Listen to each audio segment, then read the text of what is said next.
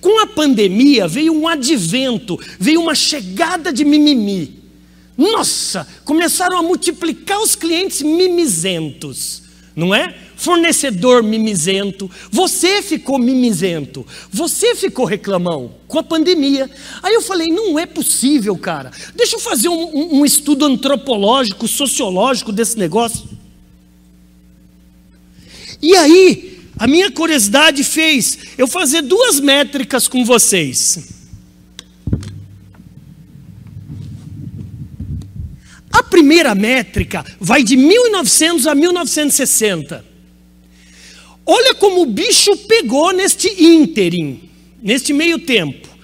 1919, o que, que aconteceu? Gripe espanhola. Se você acha a Covid-19 uma tragédia com quase 7 milhões de óbitos, você imagina quase 80 milhões. Um terço da Europa morreu, cara. Aí veio 1929. Sabe o que significa?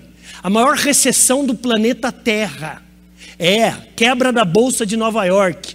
Empresários quebrando em série, desemprego, empresários se suicidando. Aí veio a Primeira Guerra, a Segunda Guerra divisão das Coreias, divisão das Alemanhas, Estados Unidos com Vietnã. E posso falar?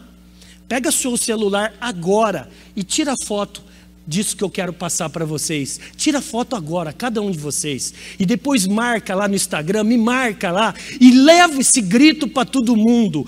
Tempos difíceis criam homens fortes. E homens fortes tornam os tempos fáceis. Isso mesmo, estou gostando de ver. Que a gente aprenda com o passado para a gente reconstruir o futuro.